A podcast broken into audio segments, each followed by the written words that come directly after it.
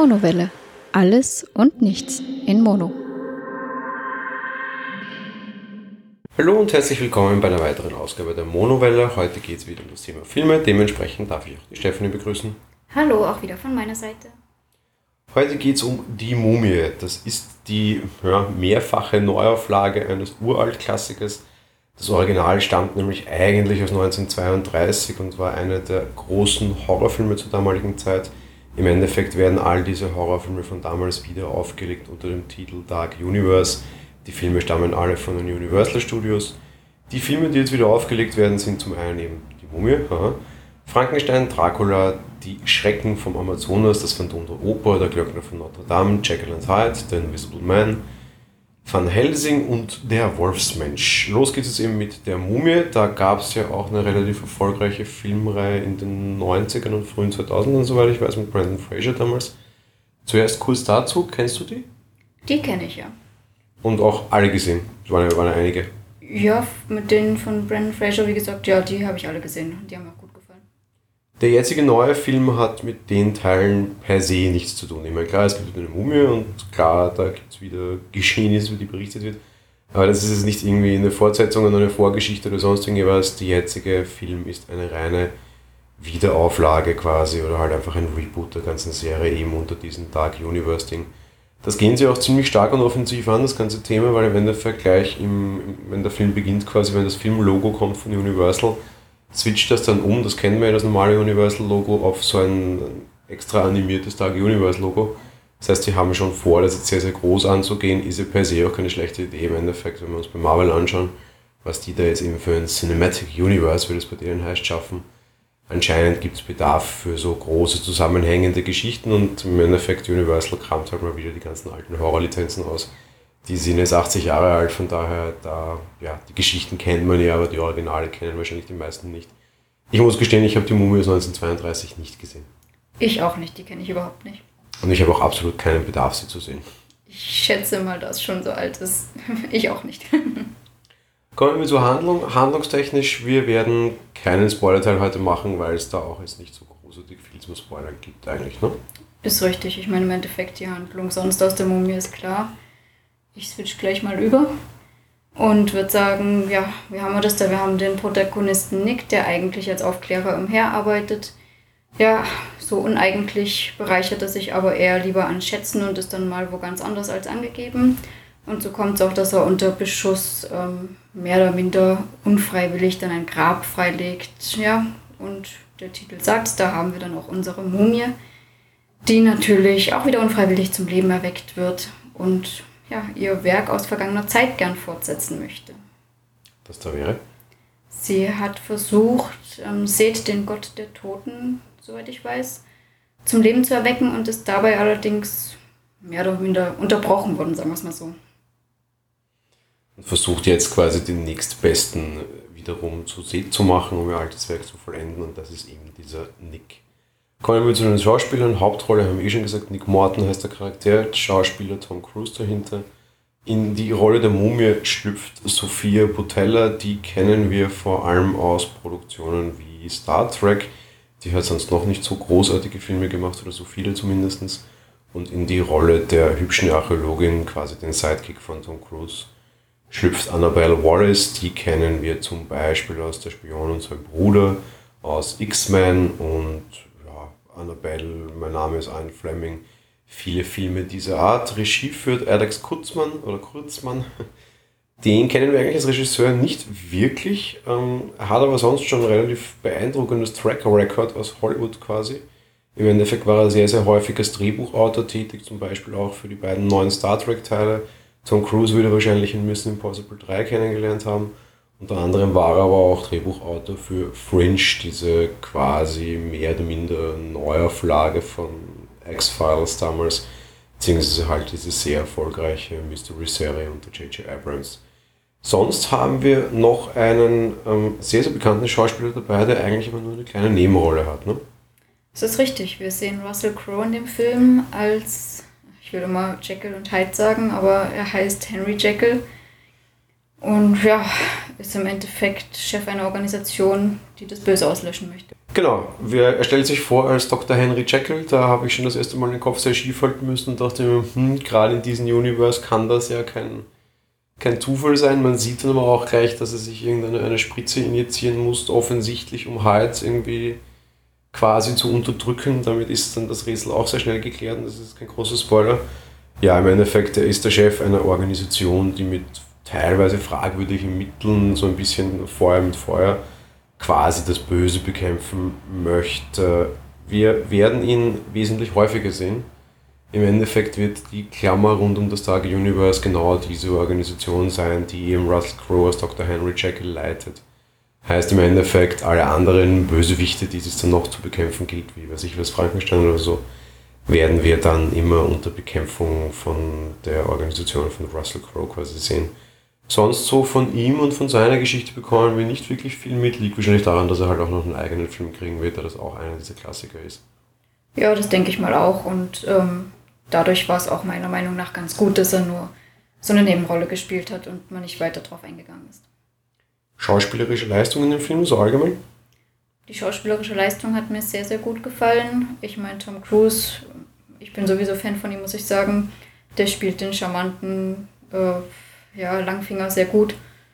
Und auch die anderen Schauspieler, die mir jetzt nicht so groß bekannt sind, sind meiner Meinung nach sehr stark. Russell Crowe finde ich auch in Ordnung soweit. Ich muss sagen, mir gefallen alle sehr, sehr gut und gerade Tom Cruise in der Rolle mag ich sehr gerne. Es ist nicht so, als würde er den amerikanischen Helden spielen als den großen Aufklärer des Militärs, sondern im Endeffekt ist er halt so ein bisschen ein spitz, spitzbübischer charmanter Langfinger, der auch so ein bisschen flirty dauernd ist. Im Endeffekt verführt er ja auch zum Beispiel eben die Archäologin, die dadurch dann quasi ins Spiel kommt, um dir eine Schatzkarte zu entwenden und zu diesem alten ägyptischen Schatz zu kommen. Leider ist es eben kein großartiger Schatz, sondern die Mumie. Von daher aber ganz lieb gemacht und das kaufe ich ihn auch ab. Er sieht dann noch immer sehr charmant und gut aus, obwohl er ja doch mittlerweile schon relativ alt ist, finde ich. Ja, ist richtig. Die Besetzung ist da wirklich in dieser Hinsicht sehr gut gelungen. Der einzige, der mich überraschend stört in dem Film und der mir überhaupt nicht gefallen hat, war Russell Crowe als Henry Jekyll. Ich finde ihn weder als, als Jekyll gut, noch finde ich ihn als Hyde gut. Ich kaufe ihm die Rolle einfach überhaupt nicht ab. Ich finde ihn. Man erkennt nicht, dass der höhere Ziele hat oder dass das wahrscheinlich auch eher irgendwie eine ältere Kreatur ist, die schon einiges mitgemacht hat, sondern im Endeffekt wirkt er einfach nur wie so ein, so ein komplett fanatischer, fanater amerikanischer Militärtyp, obwohl er Engländer ist der geht mir einfach fürchterlich auf die Nerven und das liegt nicht nur an der Rolle, die ist nämlich leider auch viel zu kurz geschrieben, was wahrscheinlich daran liegt, dass er eben einen eigenen Film kriegt, sondern ich finde es auch einfach wirklich schlecht gespielt. Ich kaufe ihm beide Rollen einfach in keinster Weise ab. Ich fand die beiden Rollen soweit ganz gut, auch wenn ich zumindest zustimmen muss, dass man eben dieses Alter, sage ich mal, überhaupt nicht ähm, anmerkt oder was auch immer. Das, da bekommt man nichts von mit, aber sonst die Rollen fand ich jetzt nicht schlecht auch so, und das passt mir nicht ganz rein, er ist auch komplett gewissenlos und komplett reulos. Alles, was er tut, sieht er legitimiert. Also für mich wirkt er wirklich wie ein religiöser Fanatiker. Wenn das jetzt irgendwie, der, weiß ich was, äh, verrückter Selbstmordattentäter oder jemand, der solche irgendwie in Selbstmordattentate schickt gewesen wäre, hätte ich ihm das gekauft. Alles andere, so die mythisch, das mythische Wesen, das gegen andere mythische Wesen kämpft und so ein bisschen diesen Sinn fürs Höhere hat. Ne, überhaupt nicht. Also da, no. Ja, dem muss ich leider zustimmen. Insofern hast du natürlich recht. Den mochte ich leider gar nicht, obwohl ich ihn sehr, sehr, sehr gerne mag. Animatorisch das Ganze, beziehungsweise von, von, von, von der Animation her? Ähm, sehr gut gemacht. Also die Animationen sind wahnsinnig toll. Ich fand es echt klasse. Ich schimpfe in letzter Zeit immer wieder hier im Podcast und wurde schon häufig darauf angeschrieben. Die meisten Hörer mögen es Gott sei Dank gerne, wenn ich so ein bisschen kritischer bin und vielleicht auch ein bisschen so das, das, das Filmschulenwissen raushängen lasse. Ähm, der war wirklich wieder mal so ein 1A Hollywood-Film, so eiskalt gut heruntergespielt und animiert und geschnitten und geschrieben, ohne großartige Patzer, ein bisschen unter Anführungsstrichen herzlos dann auf der anderen Seite. Wobei das ist natürlich dann wieder super. Ne? Wenn ein Film einen Fehler hat, dann regst du dich über die Fehler auf. Wenn er perfekt ist, sagst du, ja, so ein paar Fehler werden vielleicht auch schlecht gewesen. Nein, Spaß beiseite gut gemacht. 3D funktioniert für mich in dem Film auch sehr, sehr gut, wobei mein üblicher Kritikpunkt, was 3D betrifft, und der wird, solange es 3D so gibt, auch nie wandern. Im Endeffekt, ja, hm, wieder sehr, sehr viel dunkle Szenen. Klar, die Mumie spielt auch vielen dunklen, schwarzen Grabkammern. und dunkel und 3D ist halt irgendwie nicht so schick im Unterschied zu Alien Covenant zum Beispiel. Da gab es auch sehr viel dunkel, da haben sie es meiner Meinung nach mit sehr übertriebener künstlicher Belichtung gelöst, dass 3D-Filme quasi immer nur halbe Helligkeit bringen können. Bei dem Film jetzt schlechter. Er ist nicht übel, aber einfach nur schlechter und wir haben es heuer schon besser gesehen, meiner Meinung nach. Muss ich sagen, dass ich davon nicht wirklich was mitbekomme und ich habe auch kein Problem, das 3D bei Dunkelheit irgendwie zu erkennen oder beziehungsweise anders gesagt irgendwie da von der Dunkelheit her noch was zu erkennen. Also ich komme damit sehr gut klar. So im Vergleich zu der alten Reihe mit Brandon Fraser, gibt es irgendwie Parallelen für dich oder wie, wie kann man die beiden vergleichen und einordnen zueinander? Also, was natürlich so Animationen betrifft, da sind wir jetzt ganz klar natürlich auf einem anderen Level. Es ist sehr viel mehr in der Hinsicht hin. Ansonsten Parallelen ein bisschen, wenn man sucht, findet man sie vielleicht eben zum Beispiel, dass da diese Archäologin ist, die, mit der da geflirtet wird, um an das Zeugs zu kommen. Oder den Sandsturm, den die Mumie später heraufbeschwört, wo das Gesicht noch herauskommt. Ähm, Ausgrabungsstellen, sowas, aber im Großen und Ganzen hat sonst nichts. Also keine Parallelen sonst so großartig.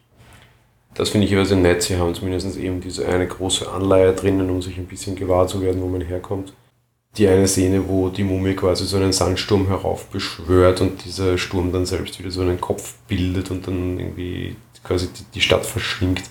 Das war früher auch mal ein Filmplakat von den alten Filmen, das haben sie jetzt auch wieder drinnen eins zu eins so gemacht. Ist eine nette Anleihe. Sonst im Vergleich zu der Reihe mit Brandon Fraser muss ich schon sagen, sie werden sich ihrer, ihrer Herkunft deutlich gewahrer, als sie es damals waren. Es ist schon wieder ein Horrorfilm. Das Original aus den 30ern war ein Horrorfilm. Ich finde, in der Reihe mit Brandon Fraser hat man das nicht so wirklich gemerkt. Der jetzt ist schon nochmal einen ordentlichen Zacken dunkler, düster, dreckiger, und hat schon so einige Horrorpassagen drin. Es ist kein High-Horror-Film, es ist nicht irgendwie brutal oder irgendwie großartig blutig oder sowas. Aber so dieser ganze Horrorfaktor ist schon deutlich größer. Ja, und ich muss gestehen, das war mir gar nicht gewahr, dass der alte Film überhaupt Horror war. Und im Grunde finde ich wahrscheinlich deswegen den, das alte Remake auch ein bisschen sympathischer, weil es noch nicht ganz so horrorlastig war und ich ja auch bekanntlich kein Horrorfan bin, wobei es okay war. Ich glaube auch. Also, ist, weiß ich nicht, keine Ahnung, was für eine altersfreie Film hat, aber ich sag mal irgendwie, weiß ich, 14, 12, 14 und ich bin normalerweise immer recht heikel. Äh, kann man den auch schon gucken. Also, ich meine, irgendwie, die saugt zwar irgendwie Menschen aus und macht die zu Zombies, aber das ist alles nicht großartig dramatisch oder großartig schlimm. Wenn man da noch an zwei, drei Stellen vielleicht noch ein bisschen schärfer geschnitten hätte, wäre das sogar noch, noch weniger gewesen. Das ist so die, die Szene, wo man mal so ein bisschen, naja, das sind, glaube ich, auch nur zwei, drei Stück. Von daher finde ich echt nicht dramatisch. Sie machen viel über die Stimmung, finde ich, und über diese Düsternis an sich. Als irgendwie als über großartige Gewaltdarstellungen oder jetzt irgendwie die großen Jumpscares oder so. Ja, dem kann ich im Großen und Ganzen auch zustimmen. Also es war okay und diese zwei, drei Stellen, okay, die überschaut man dann halt einfach, wenn man das gar nicht ab kann. Und dann ist es völlig in Ordnung. Die Gretchenfrage zum Schluss. Die Mumie ist eine Frau. Verbesserung, Verschlechterung, Drama, toll, Gleichberechtigung? Aus meiner Sicht völlig egal. Wir haben hier im Endeffekt nur die völlige Rollenvertauschung zu dem anderen, wo es halt der Mann die Mumie war, der seine Partnerin wieder auferstehen lassen wollte, haben wir jetzt halt hier die Frau, die ihren Partner zu Seth machen möchte. Ähm, ja, ist aus meiner Sicht völlig irrelevant und somit wirklich ganz klar wurscht. Also ich war, war sehr gespannt, weil vor dem Film gab es ähm, relativ viele Überlegungen zu dem Thema und sehr viel Kritik auch durchaus schon vorneweg. Verstehe ich zu einem gewissen Grad, weil was dann auch immer wieder angeführt wurde im Rahmen dieses Tausches quasi, war zum Beispiel Ghostbusters, der auch meiner Meinung nach ein absoluter Bauchfleck war. Was jetzt aber nicht daran lag, dass die Ghostbusters plötzlich drei Frauen sind, sondern was eher daran lag, dass man einfach drei. Ich will jetzt gar nicht sagen schlechte Schauspielerinnen, weil eigentlich mag ich zum Beispiel Melissa McCarthy eigentlich sehr, sehr gerne dass man diese drei Charaktere einfach umgeschrieben hat, wie irgendwie rauzige Teenie-Hupfdulen, die völlig hirnlos irgendwie da jetzt die Geister jagen, auf der anderen Seite aber gegen drei sehr große, alte, männliche Charaktere da irgendwie anstinken mussten. Das haben sie halt einfach nicht geschafft. Die Aufgabe war zu groß und das Skript war einfach damals zu schlecht. Insofern war ich diesmal aber auch sehr, sehr, sehr kritisch und ich muss gestehen, äh, zu Unrecht und das funktioniert für mich gut, wenn gar nicht sogar streckenweise besser. Sie, sie ziehen diese Mumie als, als sehr mythisch, mystisches Wesen hoch und irgendwie als, als sehr. Ich finde es immer schwierig, Frauen in, in Männerrollen zu schreiben, wo es irgendwie um Kraft, Muckis, Imposanz geht. Wir hatten letzte Woche Baywatch. Wenn jetzt Mitch Buchanan plötzlich eine Frau wäre und dann irgendwie eine imposante Erscheinung rein körperlich, fleischlicher Natur sein müsste, funktioniert das für mich persönlich irgendwie nie so richtig. Entschuldigung, ich muss gerade an Game of Thrones, an die Brienne denken. Die wird vielleicht reinpassen. Es ist aber auch so die einzige, die Hollywood immer dann rauszieht, wenn ich mal eine starke Frau brauche, die irgendwie in eine Männerrüstung schlüpfen kann. Siehe Star Wars, da war es ja genauso. Da haben sie auch wieder die rausziehen müssen, weil sie sonst nicht Besseres haben in diese Richtung. Ich finde es aber trotzdem dann immer kindisch. Ja. Und in dem Fall präsentiert sich die Mumie aber eher so als magisches, mystisches Hexenwesen und da funktioniert es mit der Frau auch sehr gut. Und auf der anderen Seite habe ich aber oft das Gefühl, dass, dass, dass Männer Gewalt und Brutalität wesentlich besser transportieren können, halt einfach jetzt aufgrund der körperlichen Eigenschaften, die nun mal sind, wie sie sind. Auf der anderen Seite aber so dieses, alles was ich jetzt sage, klingt böse, also dieses bisschen boshafte, gehässige, dieses... Es ist tatsächlich meine Auffassung, dass Frauen wahrscheinlich größtenteils oder so im Schnitt oder irgendwie halt emotionalere Wesen sind. Da gibt es immer so dieses blödes, äh, irgendwie unterschätze nie den Hass einer Frau. Ja. Und das ist auch das, was, was dieser Film irgendwie so ein bisschen konserviert und finde ich auch extrem gut macht. Insofern, ich kaufe das total ab und es war auf keinen Fall eine Verschlechterung und ist in keinster Weise irgendwie Raum für Kritik da. Ganz im Gegenteil, ich muss sagen, für mich funktioniert das, glaube ich, so sogar besser und insofern finde ich es einen sehr mutigen Schritt und sehr, sehr, sehr zu begrüßen, auch im Sinne von Gleichberechtigung und Hollywood-Kino wenn du so tauschen kannst und wenn du dir ein vernünftiges Skript gibst und wenn du die sensationell animierst, das war bei weitem einer der besten Horrorcharaktere, den ich je gesehen habe. Und zwar in beiden Gestalten. In der Gestalt der unheimlich hübschen, schönen Prinzessin, die man auch gesehen hat in dem Film in Rückblenden immer wieder, aber auch in Gestalt der wirklich abgrundtief hässlichen Mumie. Zieht wirklich toll, hat für mich echt super funktioniert. Ja, wie gesagt, ich bleibe dabei, es ist wurscht und aus dem Grund heraus, wenn man das dann meinetwegen zur Gleichberechtigung braucht, ist das, ja, passt das eh. Interessant, wenn man die Gleichberechtigungsfahne ins Höhe schwenkt. Aber ja, unterm Strich fand, fand, fand ich es nicht schlecht und für mich ist es vor allem das, das Hauptsymbol, du, du, musst sowas halt vernünftig machen und nicht einfach nur, nur herzlos und also irgendwie lieblos. Und in dem Fall haben sie das und das, das muss ich ihnen einfach hoch anrechnen, egal wie der Wechsel jetzt hin und her gewesen wäre ich glaube, es ist nicht so leicht. Wäre vielleicht auch mal lustig gewesen, quasi irgendwie Nick in der Rolle einer Frau zu sehen, sondern Scout würde ich einer Frau vielleicht auch noch abkaufen. Ich habe gerade den Gedanken gehabt, sie brauchten ein Gegenstück zum schönen Tom Cruise für die Frau und deswegen haben es die Mumie weiblich gemacht. naja, der hatte ja auch eine Logan als Sidekick und das funktioniert auch ganz gut, finde ich. Die ist auch sehr hübsch. Die sieht man aber nicht so nackt. Ja, stimmt. Wobei auch da muss ich dem Film 1 hoch anrechnen, ähm, gerade im alten Ägypten hast du natürlich sehr viel Darstellung von unter Anführungsstrichen Nacktheit, aber man sieht nie irgendwie wesentliche Hauptgeschlechtsmerkmale quasi. Beziehungsweise habe ich nie das Gefühl, dass diese Szene jetzt nur existiert, um irgendwie eine nackte Frau zu zeigen, sondern dass das alles schon so ganz, ganz okay war. Und immer gerade dann, wenn irgendwie, weiß ich was, man sieht ja den auch einmal aus so einem Bad heraussteigen, und gerade dann dort quasi, wo spannend werden würde, also wo man vielleicht die Brüste sehen würde, zoomt die Kamera auch immer sofort weg, sodass du das alles nicht hast.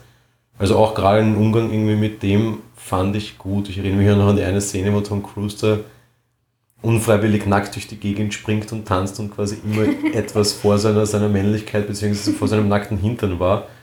Einfach auch super gemacht und super dargestellt, fand ich okay. Es war nie ein Vehikel, es war immer nur recht, recht, recht pfiffig, witzig aber nie irgendwie jetzt nur so, ich muss unbedingt jetzt Nacktheit zeigen. Na, das ist völlig richtig. Das war mal alles gut verdeckt, also geschickt eingesetzt, gesummt, wie auch immer. Und sowohl bei Männchen als auch Weibchen. Ja. Also von daher auch da, unter Anführungsstrichen. Gleichberechtigung, ich finde es dann immer schlimm, wenn man irgendwie dann äh, weibliche Hauptdarstellerinnen irgendwie zumindest die Brüste sieht oder den Hintern sehen muss und bei männlichen Darstellern dann sofort, wenn man den Hintern mal sehen könnte, gecuttet würde. War in dem Film nicht so, da wurden beide Geschlechter völlig fair und gleich behandelt quasi. Sehe ich auch so und das fand ich sehr gut, ja. Kommen wir am Schluss zum Schluss. Fazit. ähm, ja, ein sehr unterhaltsamer, schön gemachter Film. Also die Animationen waren wirklich toll, gewaltige Bilder. Mir hat es sehr, sehr gut gefallen. Ich fand ihn recht unterhaltsam mit zwei Stunden, ist auch recht lange. Die hat er mich auch ganz gut unterhalten, ohne dass jetzt die großartigen Längen drinnen hatte. Es wird nicht mein Lieblingsfilm werden und das ist definitiv auch nicht der beste Film des vorigen Jahres oder so. Es ist gutes Unterhaltungs-Popcorn-Kino mit leichten Horroranstrich, das ist okay. Es ist astrein umgesetzt. Story ist halt nun mal, was man sich irgendwie aus der damaligen Zeit erwarten kann, sage ich jetzt mal so ganz bösen Blatt. Ist okay, ist unterhaltsam, kann man im Kino schauen, dort kommt halt dran der Dreh besser raus, kann man aber auch genauso, wenn man auf das es nicht so steht, einfach daheim schauen. Irgendwie mal an einem ruhigen Sonntag, wenn die Kinder jetzt nicht allzu jung sind, können die auch mitschauen, meinetwegen, meiner Meinung nach. Ist okay, ist, ist gutes Unterhaltungs-Popcorn-Kino aus Hollywood. Wieder mal, ja, auch in Ordnung. Wobei ich dazu sagen muss, wer ein Fan der Mumie ist, dem würde ich trotz allem das Kino empfehlen, eben durch die Bilder und 3D. Das wirkt dort einfach besser. Ja, heutzutage muss man das fast sagen, weil 3D-Fans sterben ja aus mittlerweile. Ne? Ja. Ja, also in dem Sinne, wenn ihr 3D-Fans oder Mumie-Fans seid, dann kann ich mich anschließen, könnt ihr auch im Kino, kann man auch im Kino gucken.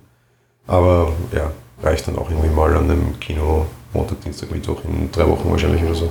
Auf jeden Fall, ja. Also, ja, kein, kein, kein schlechter Film, das will ich jetzt gar nicht sagen, aber es gibt halt auch einfach so gutes, ja, gut, so nach Schulnotensystem. War jetzt nicht herausragend, wird keinen Oscar gewinnen, ist aber okay, ist einfach zwei Stunden lang hier neu schalten und recht gut unterhalten werden, total in Ordnung. Genau, eine solide 2 kann man sich anschauen, muss man nicht gleich zu Beginn sehen. Ja, und damit hätten wir es eigentlich. In dem Sinne wünschen wir euch viel Spaß bei der Mumie und wir hören uns bald wieder. Ja, bis bald. Ciao. Tschüss.